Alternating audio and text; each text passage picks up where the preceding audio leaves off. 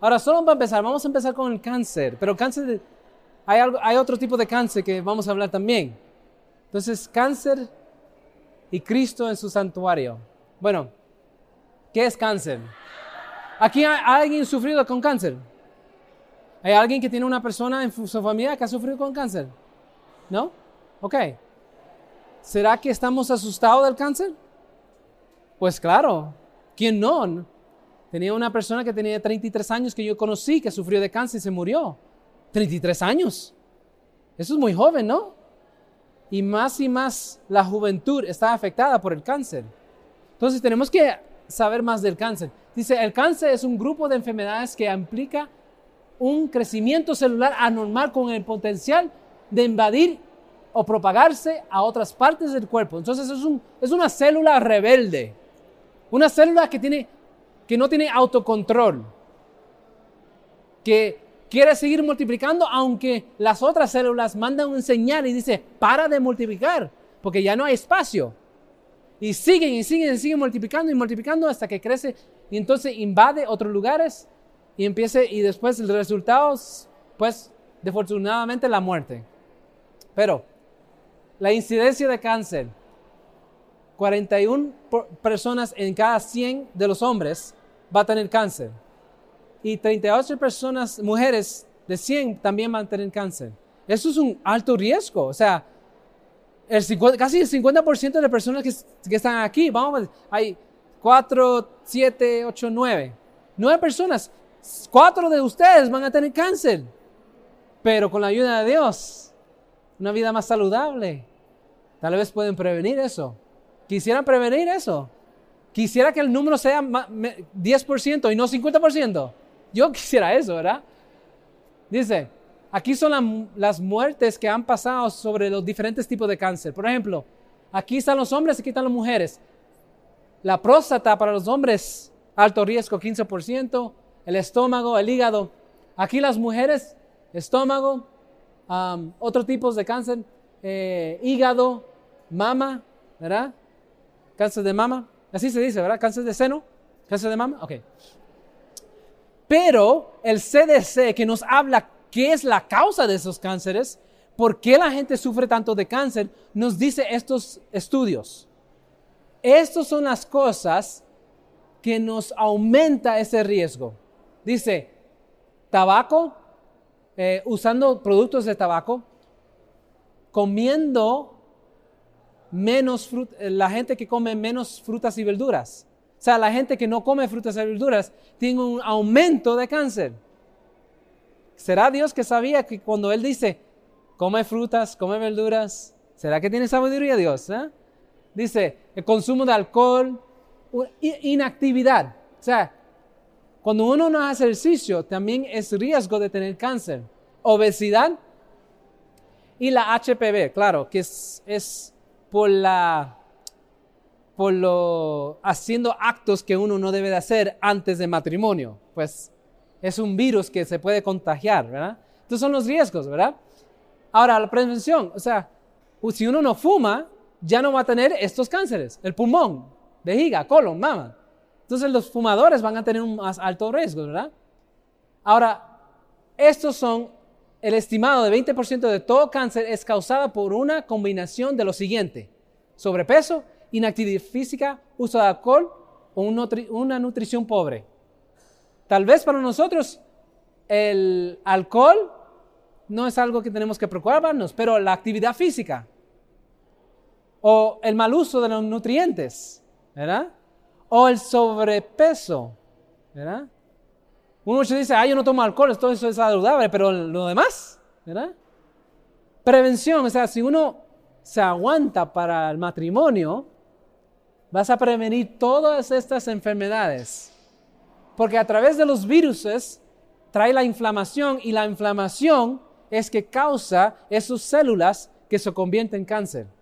Por eso cuando uno tiene hepatitis B y hepatitis C, que es transmitido por el uso de drogas o el, o el sexo antes del matrimonio, puede tener el hígado inflamado y la, inflamación del hígado va a traer más cáncer.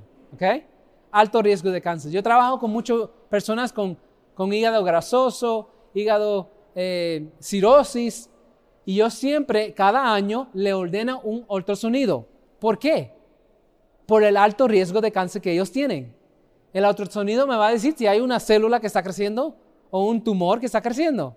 También le cojo muestras de sangre para ver si hay eh, en la sangre hay algo que se llama eh, alfa-fetoproteína. Eh, porque eso, esa proteína se aumenta cuando hay un tumor creciendo en el, hígado. Entonces, cada año le saco esa sangre para verificar si tiene esa proteína. ¿Ok? Por eso mismo, por la inflamación constante del hígado, va a traer más cáncer. Cualquier inflamación que uno tiene en el cuerpo es algo alto riesgo de tener cáncer en esa parte del cuerpo. ¿Me entienden? Entonces, si hay inflamación en la garganta por la gastritis o por el reflujo, eso puede tener altos riesgos de cáncer por, tanta inflamación que uno tiene. Ahora, vamos a hablar un poco de cáncer del seno, pero lo mismo se aplica con los hombres, porque el cáncer de próstata es casi lo mismo. Simplemente cambia la, cambia la hormona.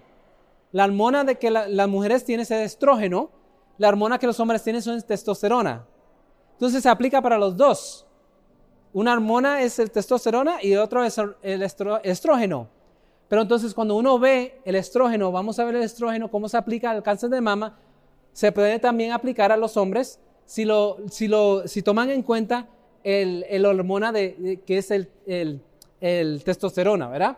Ahora, esta hormona, estrógeno, es mayormente aumentándose en los ovarios. Para los hombres, en la próstata, en la próstata hace es eh, la hormona testosterona, ¿verdad? Esta hormona es lo que hace que la, jovencita se convierte en una mujer, ¿verdad? Empieza a ver, empieza a ver cambios en esa señorita y uno ve, sí, se está creciendo como una mujer, ¿verdad? Aumenta el seno, aumenta el pelo en cualquier lugar. Siempre, los hombres también, ¿verdad? Empezamos a hablar más profundo, ¿verdad? empezamos a, eh, nuestras voces empiezan a cambiar, ¿verdad? Eso es lo que pasa con los, con los hombres. Ahora también, como el, estrógeno hace estos cambios, esa hormona causa crecimiento. Por eso crecen los senos en las mujeres, ¿verdad? Y también en los hombres crecen ciertas partes, son más altos, los hombres tienen más músculo con, cuando hay esas hormonas, ¿ok? Entonces, esa hormona causa crecimiento, ¿sí o no? Es simple, ¿verdad? All right. Mira lo que está pasando. Cuando uno tiene la edad de menstruación, ahí es donde empieza el aumento de este estrógeno, llamado, de, de esta hormona llamado estrógeno. Igual con los hombres. Cuando viene a cierta edad, empieza a aumentar la testosterona. En 1920, la edad normal, la edad eh, de las muchachas que entran ahora en ese cambio es de 15 a 16, 17 años. Esa es la edad normalmente cuando empiezan su primer menstruación. ¿Ok? El estrógeno está aumentando y empieza a crecer facturas del cuerpo como una mujer. El presente, seis años. Entonces ya no están esperando hasta los 17 años para empezar esa hormona que crece la, persona, ahora a los seis años está aumentando esa hormona y empieza a tener menstruación y la hormona presente en el cuerpo en una señorita a los seis años. Por eso a veces tú ves en la noticia que un niño de nueve años fue embarazada. Dices, ¿cómo puede ser? Porque el alto nivel de estrógeno está aumentando y ya puede producir un hijo, ¿verdad? Entonces, ¿Cómo es que el estrógeno está aumentando ahora en las señoritas de 6 años? ¿Por qué? Un 17% de grasa corporal influye induciendo la menstruación temprana. Aumenta exposición al estrógeno durante la vida. O sea, cuando una persona tiene más grasa, el cuerpo dice, bueno, hay suficientemente grasa para tener un hijo. ¿Verdad? Si uno va a tener un hijo en el vientre, necesita grasa, necesita energía para que crezca, una vida en tu vientre. Entonces, cuando las señoritas, las jovencitas están comiendo diferentes tipos de chucherías y aumentan de peso, el cuerpo dice, ah, ya estamos listos para tener un bebé. porque hay, suficientemente, hay más grasa de lo normal. No solamente eso, la alta grasa aumenta el estrógeno. ¿Por qué? Porque la base de hacer la hormona estrógeno es, es colesterol. Entonces, colesterol es grasa, ¿no? El colesterol es el producto que necesita uno para hacer hormonas. Entonces, cuando están comiendo grasa, están comiendo, el cuerpo dice, tenemos suficientemente eh, eh, colesterol para, para hacer grasa, para hacer hormonas. Y empieza la producción de hormonas. Ahora, las mujeres que consumirían más productos de origen animal tenían hasta tres veces el riesgo de cáncer de otras mujeres. ¿Por qué? Por el aumento de colesterol. El colesterol solo se encuentra en productos animales. Entonces, cuando viene comiendo productos animales, aumenta las hormonas. All Y empieza activarse el estrógeno. Ahora, otros riesgos, claro que son fumar, diabetes, edad primero. Y uno dice, pero eh, por mi mamá, mi mamá tiene cáncer de seno, entonces es un riesgo también que voy a tener cáncer de seno, ¿no? ¿Sí o no? Eh, tal vez un 2% nada más alto riesgo. ¿Tú sabes qué aumenta más el riesgo? Nuestro estilo de vida. Nuestro estilo de vida es que aumenta el riesgo de cáncer no es porque yo tengo una familia que tiene, todo el mundo tiene cáncer, no es eso, sino que por, por lo que yo como, por lo que yo hago, eso es el riesgo de cáncer que tenemos. Ahora, ¿tú sabías que Dios tiene también un sistema inmunológico? Nuestro sistema inmunológico tiene células blancas, células blancas que van y atacan a esas células que son rebeldes, que están formando cáncer. Puede, ser que algún día puedes tener una célula que se forma en cáncer, pero gracias a Dios que tenemos un sistema inmunológico que tiene células blancas que atacan el cáncer y lo destruyen. Eso es como Jesús hace, ¿verdad? Blanco. La pureza de Cristo es que ataca la rebeldía y el pecado en nuestro ser, ¿sí o no? Dios hasta en eso puede ver uno el Evangelio. Hasta en las células blancas puede ver uno Cristo trabajando para salvar el ser humano. Y nosotros tenemos todo, tenemos cáncer. ¿Tú sabías eso? Se llama, se llama pecado. Ese realmente es el cáncer de nosotros. Y este es el sistema inmuno. Hay un sistema inmunológico que tiene Dios para quitar ese cáncer de nuestras vidas. ¿Ustedes han visto esto? ¿Qué es esto? Taj Mahal. Taj Mahal Taj Mahal fue creado por un hombre que tenía ocho esposas, pero había una esposa que él le gustaba más. Era su favorita. Yo no sé, con ocho esposas, yo no, a veces yo no puedo con, una, ¿verdad? Y con ocho, yo, no yo no sé cómo es ese hombre, pero ocho esposas y la favorita era una. Pero cuando ella murió, se puso triste pero él quería hacerle algo especial. Él creó esto que se llama el Taj Mahal. Esto en realidad es una tumba para su querida esposa. Y ahí está, él puso, ¿por qué él puso tan grande? Él, ahí estaba ella. Pero el frente del Taj Mahal hay un gran jardín. En el centro hay una fuente de agua y tiene cuatro lugares. ¿Se reconoce de algo? ¿Se, se recuerda de algo? El Edén. Él, eso es lo que pensaba él. Cuando mi, cuando mi esposa se levanta de la muerte, yo quiero que ella entre en el jardín y esté en el jardín. Eso es lo que está pensando el hombre cuando creó el Taj Mahal. Y Dios tiene un plan para nosotros. Él tiene un plan, pero él quiere que nosotros entramos otra vez en el jardín, porque así empezamos. Y Él quiere que nosotros salimos del pecado de la muerte a entrar a ese jardín. Y tiene un plan para llegar ahí. ¿Tú sabías eso? El plan es interesante. Ahora, si te, si te pregunto, ¿cuál es el, lugar, el país más santo de cualquier otro país que uno piensa? Un país más, el, el, el, holy place, el lugar más santo de todos los lugares. ¿Qué tú crees? Tierra Santa de Israel es el Tierra Santa, ¿verdad? Claro que sí.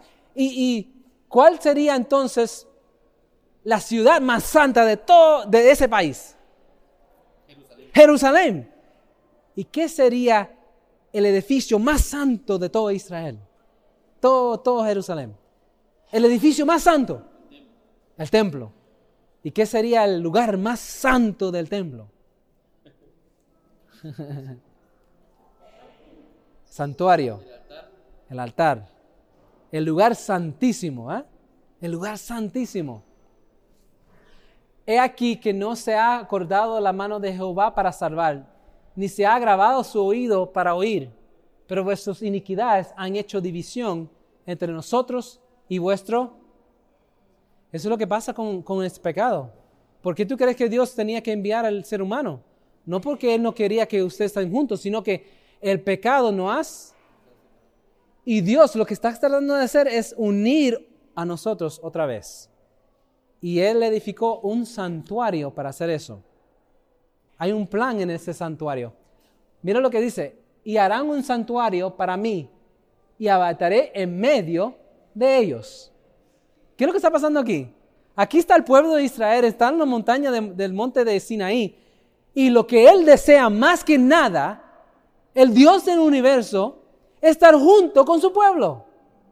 Es lo que quiere estar junto contigo. ¿Sabías eso? Yo quiero habitar contigo, eso es lo que quería. Y el santuario era una muestra del amor de Cristo, de amor de Dios para ellos. Dios no te va a dejar. Si tú sientes que Dios no está contigo, Quita ese pensamiento de su mente porque Dios siempre ha querido estar con su pueblo. Incluso puso un santuario para poder habitar en medio de su pueblo. Y ese santuario era el centro de todo el campamento de Israel. Todos los las carpas estaban en dirección hacia el templo para recordarlos de la presencia de Dios. Y eso es lo que Dios quiere hacer con nosotros. Y claro, el templo fue, eh, fue cambiando más, más lujoso entre los años, pero Dios habitaba en medio de ese pueblo, en el arca del pacto, en, encima del arca del pacto, donde se llama el Shekinah Glory, la gloria de Shekinah. Ahí estaba la presencia de Dios y iluminaba el campamento. Salía fuego y humo desde el santuario y la gente sabía que Dios estaba presente ahí. Ahora, Conforme a todo lo que te mostraré, el diseño de tabernáculo y el diseño de todos sus vasos, así lo haréis. A Moisés le dio un plan. Moisés le dio un plan. ¿De dónde salió ese plan? ¿De dónde salió ese plan? De Dios. Te voy a mostrar un plan, le dijo Moisés, para que construyas este templo. Construyelo conforme a como Dios te diga, ¿verdad? Dice, ahora bien, el punto principal de lo que venimos diciendo es que tenemos tal sumo sacerdote, el cual se sentó a la diestra del trono de majestad en los cielos, ministro del santuario y de aquel verdadero tabernáculo que, que levantó el Señor y no el hombre. ¿Dónde está entonces una muestra de ese plan? ¿Dónde está el verdadero? En el cielo. Fue demostrando a Moisés, mira, yo tengo un santuario en el cielo, este es el plan, cópialo para que la gente puede ver lo que está pasando acá arriba. ¿Se entiende? Yo te voy a mostrar lo que, lo que hay en el cielo. Yo quiero que tú hagas el plan así como yo te dirás, conforme a la imagen que yo te muestro. ¿Sí o no? Entonces, ¿cuál es el verdadero? El cielo. ¿Ustedes sabían que hay un santuario en el cielo? Amén. Gracias a Dios que hay un santuario en el cielo. ¿Para qué hay un santuario en el cielo? Los cuales sirven a los a lo que es figura y sombra de las cosas celestiales, como se advirtió a Moisés cuando iba a erigir un tabernáculo, diciendo, mira, haz todas las cosas conforme al modelo que se te ha mostrado en el monte. ¿Verdad? El modelo, el verdadero, está en el cielo. Moisés lo copió y hizo en la tierra. Ahora, vamos a pasar el video, pero ya ustedes saben cómo es el santuario, ¿verdad? No tenemos mucho tiempo. Aquí lo dice en inglés, pero Perdona porque tenía que copiarlo rápido para que ustedes puedan, porque tenía un pensamiento para mostrarle esta cita. Dice, el camino de, Dios, tu camino está en el santuario. Tu camino está en tu santuario. ¿Qué es eso? Tu camino está en tu santuario. ¿Quién es el camino? Jesús, ¿verdad? Entonces, el plan de Dios para salvar a ti y a mí, para que nosotros podamos entrar otra vez al Edén, el plan está en el santuario. El camino hacia el Edén está, el plan está en el santuario. ¿Cómo puede ser eso? Míralo aquí. Aquí está el tabernáculo, ¿verdad? ¿Lo conoces? ¿Verdad? ¿Ustedes saben dónde está el lugar santo? ¿Sí? Lugar santo, ¿verdad? Eh, aquí afuera se conoce como el atrio, gracias. ¿Y aquí adentro? Lugar santísimo, ¿verdad? ¿Cómo es que el camino está en el santuario para llegarnos al cielo? ¿Será que Cristo hizo esto? Ustedes notan aquí. ¿De dónde vino Jesús? ¿De dónde? Del cielo. ¿Qué representaba el arca de pacto? Su trono. Su trono. ¿Dónde vino Jesús? Del cielo. Él estaba aquí, ¿no? En el trono. Con su padre, ¿sí o no? Tuvo un plan. Se hizo hombre. ¿Qué se puso Dios? Humanidad. Yes. Él se puso la humanidad, ¿verdad? Y entró a vivir como un ser humano. ¿Cómo vivió? ¿Cómo se conoce este lugar? Lugar santo. ¿Cómo fue la vida de Cristo? Santa. Él oraba, tenía el Espíritu Santo, era el pan de vida. Él vivió una vida santa. Toda su vida vivió una vida santa, gracias a Dios. Después fue bautizado. Fue bautizado, ¿sí? ¿O acaso no escucharon cuando Jesús fue bautizado al Padre que dijo a Jesús? Este es mi Hijo amado, en que yo tengo complacencia. ¿Por qué podía ser, por qué Dios decía eso a Jesús? porque él vivió una vida santa antes de ser bautizado, ¿sí o no? ¿Sí? ¿Cómo podía ser Dios que este es mi hijo amado, el que tengo complacencia? Si no fuera que Jesús tenía una vida santa. Fue bautizado y después, tres años y medio, tuvo Espíritu Santo y trabajó. ¿Y qué pasó? Se murió. Se murió. Ahora para nosotros, ¿qué significa esto? Porque aquí alrededor tenemos una, no sé cómo se dice, unos portones, ¿ah? Uno que uno no puede entrar. ¿Dónde uno entra? La puerta. La puerta. Entonces Dios vino, Jesús, Dios vino del cielo a buscarnos a nosotros en dónde? A la puerta. A la puerta. Porque cuando un pecador viene a Jesús, viene al, altar de sacrificio, entra a dónde? Tenía que entrar con la oveja a la puerta. Y ahí veía a Jesús. Ahí veía el Cordero de Dios. Y ahí confesaba sus pecados, ¿verdad? Pero ¿qué pasa ahora? El camino está en santuario, ¿no?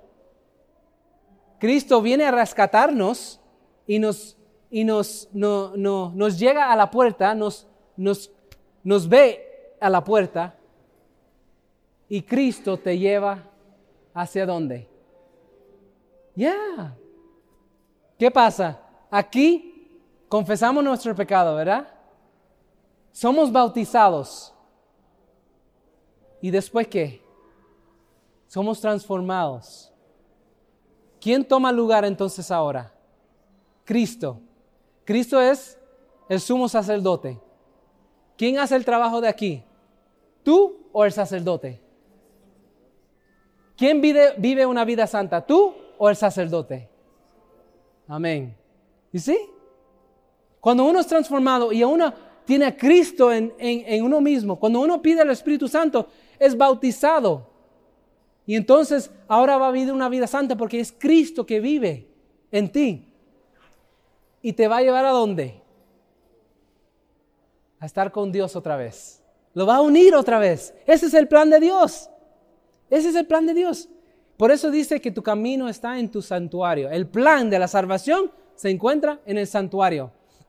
Y si por su ofrenda por el pecado traerá el cordero, hembra sin defecto traerá y pondrá su mano sobre la cabeza de la ofrenda de expiación y la degollará para expiación en el lugar donde se degüella el holocausto. Ahí es donde todos entraban, el pecador entraba, confesaba los pecados ante el, cordero, él lo mataba, no el sacerdote, él lo mataba porque nuestros pecados han matado a Cristo Jesús y el hombre fue libre sin pecado. Libre. Pero el sacerdote cogía esa sangre y ¿qué hacía con esa sangre? Lo ponía en el velo todos los días. Todos los días, todo el pecado iba en el santuario, iba en el santuario, iba en el santuario, ¿ok? Todos los días ahí iba el santuario. ¿Cómo se sentiría ese santuario después de un año de tanto pecar, de tantos pecados, tantos corderos? ¿Cómo, se, cómo sería ese velo? Sucio, completamente sucio. Tal vez se olía, no sé. Dice, el siguiente día vio Juan a Jesús que venía y él le dijo, he aquí el Cordero de Dios que quita el pecado del mundo. Por eso nosotros ahora tenemos el modelo perfecto encima. Cuando uno ora, cuando uno pide perdón, Jesús toma ese lugar y muere por nosotros. ¿Y dónde va el pecado? ¿Dónde va el pecado? Es se, se ha transferido. ¿A dónde? No a nosotros, sino a dónde?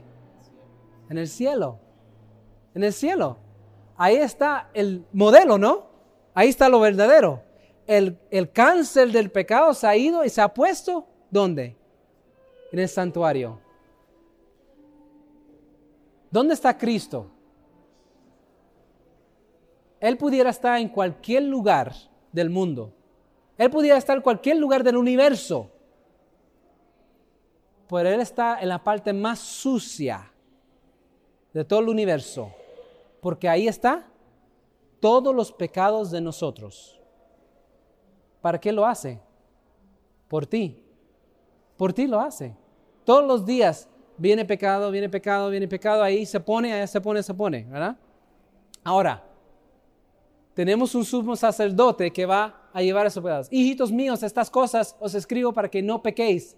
Si alguno hubiera pecado, um, abogado tenemos para que el Padre con el, perdona, déjame leerlo aquí, para con el Padre a Jesucristo el justo. Entonces, gracias a Dios, porque si no fuera por la intervención de Jesucristo, no pudiéramos tener perdón de nuestros pecados.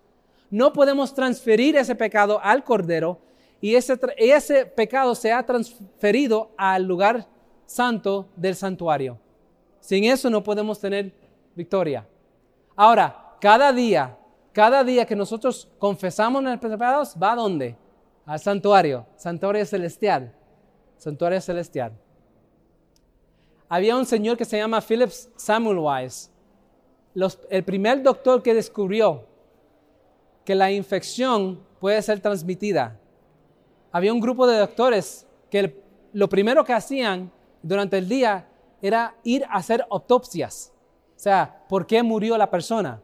Y investigaban con las autopsias, pero en esa época uno hacía la cirugía sin guantes y sin lavarse las manos. Y uno va investigando, sacando el hígado, sacando todo. Después iban a hacer el parto con las mujeres iban a atender las mujeres de parto. Y 50% de las mujeres después del parto morían de infecciones. Y Philip Wise dijo, algo está pasando, ¿por qué la gente está muriéndose? Y empezó a lavarse las manos para ver si eso era las cosas que estaban pasando. Y cuando él tomó sus grupos de personas, de mujeres, ya el riesgo de, de muerte se acabó. El 90% de las personas empezaban a vivir. O sea, hay algo ahí. Hay una infección. Hay una infección aquí en nuestro cuerpo. Tiene que ser limpiado. Antes que Cristo venga, todo pecado debe ser confesado. Todo pecado debe estar en el santuario porque tiene que haber una limpieza del santuario.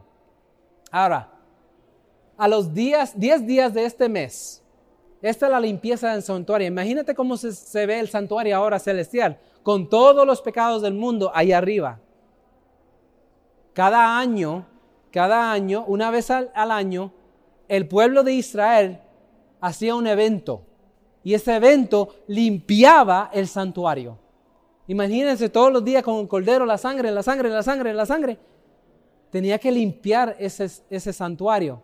Y eso se llamaba como el día de expiación y aquí tenemos el día. Pero, ¿qué pasaba con las personas durante el día de, expiación? Dice, es una santa convocación y afligiréis vuestras almas y ofreceréis ofrenda encendida a Jehová. Ningún trabajo haréis en este día porque es día de expiación para reconciliarlos delante de Jehová, vuestro Dios. Ese día todo el mundo estaba ahí, todo el mundo ofrecía, todo el mundo quería orar y ofrecer y confesarse. ¿Por qué? Porque era un día de reconciliación, un día donde estaban unidos otra vez con Jesús, unidos otra vez con Dios. Porque el pecado nos separa, pero cuando uno confiesa los pecados, en el día de expiación se limpiaba el récord de todo el pecado de Israel y estaban unidos otra vez con Dios. Eso fue después antes del día, ellos están afligiéndose. Por favor, Dios, muéstrame mi pecado, muéstrame qué está pasando. Y nosotros estamos en el día de expiación, ¿sí o no? ¿Y cómo estamos actuando? Seguimos pecando, pecando, pecando. ¿Eh? Pero estamos en el día de expiación. Confesamos nuestros pecados porque van a ser limpiados. El récord se va a limpiar. Ya no debemos estar otra vez en el pecado, sino confesamos y rechazamos el pecado para no entrar otra vez, porque va a ser limpiado nuestro récord. Y así, cuando Jesús venga, podemos estar unidos otra vez. Ese es el plan de Dios. Y eso es lo que quiere hacer con nosotros. Se conocía como el Yom Kippur. En ese día vino el sumo sacerdote a poner la sangre en el lugar santísimo. El lugar santísimo. Y ahí está Cristo, nuestro sumo sacerdote. Y así dice, así purificará el santuario a causa de la impureza de los hijos de Israel, porque todos los días iban a poner la sangre ahí, de sus rebeliones y de todos sus pecados. Eso es lo que manchaba el velo del santuario. Todos los días los pecados fueron transferidos ahí, igual con nosotros, todos los días confesamos y estás transferido al lugar santo. De la misma manera hará también el tabernáculo de reunión, el cual reside entre ellos en medio de sus impurezas. La forma de limpiar el santuario era un día al año en el día de expiación y se purificaba todo el santuario. Ya no había récord del pecado y la unión con Dios y su pueblo otra vez existía. Después del día de expiación era una celebración entonces, estamos unidos con Dios otra vez. ¿Acaso no va a haber una celebración cuando Cristo venga? Cuando estamos unidos con Cristo. Ya sin mancha, ya sin pecado. Reunimos otra vez así como en Eden. ¿Quiere ver a Cristo cara a cara? Yo quisiera ver a Cristo cara a cara. Dice, y esparciré sobre él de la sangre con su dedo siete veces y así lo limpiará y lo santificará de las inmundas, inmundicias de los hijos de Israel. Así limpiaba todo el pecado del pueblo. Todo el pecado fue limpio. Y entonces viene la, la unión. ¿Ustedes han pensado que íbamos, seguimos pecando hasta que Jesús venga? ¿Han pensado eso? Que vamos a seguir pecando, pecando, pecando, pecando. Hasta que Jesús venga. Mis queridos hermanos, el santuario muestra que antes que unimos, unimos con Cristo, antes que somos, ¿cómo se dice? Trasladado, gracias, trasladado, estando unidos con ellos, que eran muertos y resucitaron, unidos con ellos en donde? En el cielo con Cristo. Antes de esa reunión, ¿qué tiene que pasar? ¿Qué tiene que pasar? El pecado tiene que estar limpio de nuestras vidas. Y uno dice, ah, no, vamos a estar pecando hasta que Jesús venga. Entonces, cuando Jesús venga, ahí me va a cambiar. El santuario muestra que esto no es el plan de Dios.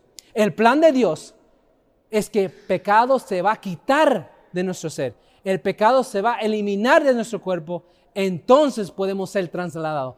¿O, acaso los ángeles me van a mirar? Vas a, yo, no sé si ustedes saben mi nombre, me llamo Ricardo. ¿Acaso va a, va a dar Ricardo a entrar aquí? Con ese pecado va a entrar aquí al cielo. Ya nosotros sabemos qué pasó con la rebelión de Lucifer. ¿Acaso va a dejar a él aquí? No, no, no, no, no, no, no. Dios es más sabio que eso. ¿Cómo va a entrar el pecado adentro aquí, en el lugar celestial? Pero los ángeles cuando ven a, cuando ven a Ricardo, cuando ven a ustedes, los jóvenes, que han tenido fe en Cristo, que Cristo sí puede eliminar el pecado de nuestra vida y darme victoria sobre el pecado, cuando ellos ven a nosotros, van a decir, ¿y qué ustedes hacen allá abajo? Ven acá, ustedes pertenecen al, lugar celestial. Ustedes están perfectos en Cristo Jesús. ¿Qué hacen allá abajo? ¿Tú entiendes? ¿Me entienden? Cristo va a limpiarnos antes que llega esa unión. Fue pues necesario que las figuras de esas cosas celestiales fuesen purificadas así, pero las cosas celestiales mismas con mejores sacrificios que estos. Va a haber una limpieza del lugar santísimo, del lugar santo, para una limpieza del, del templo, ¿sí o no? Claro que sí. Va a haber una limpieza con la sangre de Jesucristo, una limpieza del templo celestial. Ustedes saben esta, esta historia, ¿verdad? Hasta 1200 años. ¿Cuándo va a ser el tiempo donde Jesús limpia el récord de pecado en el cielo? ¿Cuándo va a ser el tiempo donde Jesús empieza esa limpieza, ese día de expiación? Ustedes ya saben, ¿sí o no? ¿Conocen el tiempo? Daniel nos dice, él dijo hasta 2300 tardes y mañanas o días luego el santuario será purificado. Daniel está profetizando, va a haber un tiempo donde todos los pecados van a ser eliminados del santuario, pero no está hablando del santuario aquí, no está hablando de Jerusalén, está hablando de figuras mejores. Está hablando del modelo, modelo allá en el cielo, está hablando del templo en el cielo donde habita Jesús donde está nuestro pecado trasladado ahí. Y, pero va a haber una purificación. De 2300 días. Dice, en profecía los días se tienen que añadir, se tiene que convertir en años. Porque cada día, cada día es un año en profecía. Y eso lo tomamos en Ezequiel. El Ezequiel dice día por año, día por año, te lo he dado. Cuando Daniel dijo, en 2300 días se va a purificar el santuario, se, dice que en 2300 años se va a purificar. Pero, ¿cuándo va a ser eso? Aquí nos muestra 2300 años. Y yo, Daniel, quedé quebrantado y estuve enfermo algunos días. ¿Por qué estuve enfermo, Daniel? Está preocupado. Ya ha pasado 70 años de cautividad. Dios había prometido librarlos de cautividad. Y Dios dice a Daniel en 230, 300 días va a limpiar el santuario. Para él, Daniel, para Daniel significa que en 200, 300 días o años se va a establecer un templo. ¿Cuándo vamos a salir de Babilonia? Estaban preocupados y afligidos. ¿Será que Dios ¿Será que estamos pecando todavía? Decía Daniel. Por eso cuando ve la oración de Daniel, Daniel está orando por él y por el pueblo, porque decía, somos tan pecadores que, que Dios está ahora aumentando. ¿Cuándo va a ser la purificación? Y para Daniel, cuando se purificaba, purificaba el templo, era la unión de su pueblo con Dios. Y él decía, 2300 años. Por eso se enfermó. Por eso se enfermó Daniel, pero estaba espantado a causa de la visión y no lo entendía. Entonces vino Gabriel, ¿verdad? Y aún estaba hablando en oración cuando el varón Gabriel, a quien había visto en la visión al principio, ora, ora he salido para darte sabiduría y entendimiento. Entonces a, a Gabriel vino a Daniel y dijo, te voy a dar entendimiento de esta profecía. Te voy a enseñar cuándo va a empezar esta profecía. Daniel 9:24 sabe pues y entiende que desde la salida de la orden para restaurar y edificar el Jerusalén, esta es la fecha de cuando empieza los 2300 años. Entonces, a la hora cuando hay un decreto para restablecer Jerusalén, este es el punto donde empezamos la profecía de 2300 años. En Esdras se encuentra la fecha de cuando se estableció otra vez Jerusalén e Israel como un pueblo. Y eso fue 400, 507. Esta es la fecha que empezamos los 2300 años. Y 2300 años añadido a esta fecha nos encuentra dónde? ¿En qué año? 1844. ¿Reconocen esa fecha? Ahí es el día que empieza el día de expiación. El día cuando Jesús entró en el lugar santísimo para purificar el templo de los pecados de todos los seres humanos que han puesto, que han puesto los pecados en el santuario. Por eso dice Dios que el, que el juicio empieza con los que creen, con su pueblo, porque su pueblo se ha puesto los pecados en dónde? En el santuario pero va a haber una purificación. 1844 Jesús entró y ahora está purificando, limpiando nuestros pecados, ¿verdad? Del templo. Y ahí van los pasos de la historia. Ahora, había un señor que tenía um, una factoría de, hacer jabones. Y él, él, era un buen amigo de un pastor, un mejor, bien amigo de un pastor. Pero cuando él veía el mundo es, estaba lleno de pecado. Dice, pastor. Y él no era cristiano ni nada. O sea, tenía amigo como pastor, pero un día estaban caminando juntos en la calle y decía, pastor, mira toda la maldad que existe en este mundo. Yo creo que lo que tú estás predicando no está funcionando para nada. Mira, peor estamos. Mira cómo van toda la gente. Mira, ayer se mataron cantidades de gente. Y el pastor le dijo, mira, lo que pasa, lo que pasa es que, que, que no lo han, que no lo han aplicado. Lo que yo digo no lo han aplicado. Entonces le dijo, vino un niño y, y estaba un niño sucio.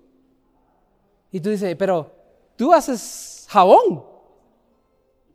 ¿Y qué pasó con el jabón? mira, este niño, ¿acaso lo que tú haces no está funcionando? Entonces le digo, tienes que aplicarlo, ¿no? Entonces, puedo predicar todo. Puedo predicarte de, Daniel, puedo predicarte de, santuario, puedo predicarte de que Jesús está en, en, el santuario, está limpiando los pecados. Pero si eso no aplica, si no, si no has aplicado en tu vida, no te va a funcionar para nada seguirás sucio si uno no aplica jabón a tu vida. Entonces, y esto tendréis por estatuto perpetuo. En el mes séptimo, a los diez días del mes, afligiréis vuestras ramas, porque en este día se hará expiación por vosotros y seréis limpios de todos vuestros pecados delante de Jehová. Tú sabes que si hay un templo en el cielo, cada cosa que pasa en el cielo se ha reflejado aquí en la tierra tenemos que aplicar lo que está pasando en el cielo aquí en la tierra. ¿Dónde está el templo aquí en la tierra ahora? Bingo. Yes. Nosotros. Nosotros. Cuando Dios está limpiando el pecado en el cielo, lo que está haciendo se está reflejando en tu vida. ¿No entienden eso? Tiene que reflejar, porque dice aquí, no sabéis que sois templo de Dios y el que Espíritu de Dios mora en vosotros. Y si alguno destruye el templo de Dios, Dios lo destruirá a él, porque el templo de Dios, el cual sois vosotros, santo es. Gloria a Dios. Cada vez que confesamos nuestro pecado, cada vez que Dios muestra a nosotros el pecado que tenemos, Él está haciendo un juicio en el cielo, ¿sí o no? Lo que está haciendo ahí Jesús es investigando tu caso, investigando quién eres tú. Y está buscando y dice, Ricardo, todavía tú tienes esto. Dámelo a mí y serás limpio. Por eso de la nada nos sale en nuestra mente, yo dije algo mal, hice algo mal. El Espíritu de Dios es que convence de pecado. ¿Para qué? Para que nosotros podamos confesarlos y ponerlos donde van. Porque si no llegan allá, no va a ser limpiado. Y nosotros queremos ser limpios, ¿sí o no? Entonces cuando Dios está haciendo su juicio, no tengas temor. Lo que está haciendo Él, Él es investigando tu caso y mostrándote, mira, fulano, tienes eso todavía. Ok Dios, te creo. Ahora vamos a confesar y ponemos en santuario, porque estamos en el día de, de limpieza, el día de expiación. Si no está ahí, se va a quedar aquí. Y Dios quiere limpiar aquí. Quiere limpiar totalmente nuestro templo a través del Espíritu Santo. El Espíritu Santo nos revela el pecado, pero también nos convence del juicio y de la justicia, ¿sí o no? Amén. Nos convence del juicio y hay un juicio que está pasando ahora. No, había una persona que me, decían, ¿y, ¿y si pasa mi nombre? ¿Ha empezado eso? Va a empezar en los nombres de todos los creyentes de Dios, ¿verdad? Y va a pasar por el juicio. Algunas veces me dicen, ¿y si pasa? ¿Cuándo va a pasar mi nombre? ¿Y si pasa mi nombre y, yo no estoy limpio? ¿Qué pasa? Y dice Dios, ¿qué pasa mi nombre? Busca ahí mi nombre, Dios, y revélame a mí todos los pecados que todavía tengo en mi nombre. Revélamelo a mí para que yo pueda confesarlo y ponerlo en el lugar santo, para que limpies totalmente este templo. ¿Lo puede hacer Jesús? Amén, lo va a hacer. Aquí tenemos cuando estaban lavando los pies a, Pedro, ¿verdad? Pedro decía, no me lava los pies. A veces decimos eso a Jesús, ¿verdad? Él nos muestra un pecado y dice, ah, no, a mí me gusta ese pecado. No quiero que me lo limpie. A mí me gusta estar ahí. Déjamelo, déjamelo a mí, ¿verdad? Pero si no te limpio, no vas a tener parte conmigo, dice Jesús. No vas a tener parte conmigo te tengo que limpiar. Déjamelo a mí. Ponlo en lugar santo y te lo voy a limpiar. Te lo voy a quitar. Así que arrepentíos y convertidos para que sean borrados vuestros pecados para que vengan de la para que vengan de la presencia de Dios, del Señor, tiempos de refrigerio. O sea, refre, perdona, dímelo tú. Gracias. La razón por la cual Dios quiere el pecado allí porque Él quiere enviar a nosotros a Jesús. Hay una transacción. El pecado fue comprado por Cristo, le pertenece a Él. O sea, Él los tomó.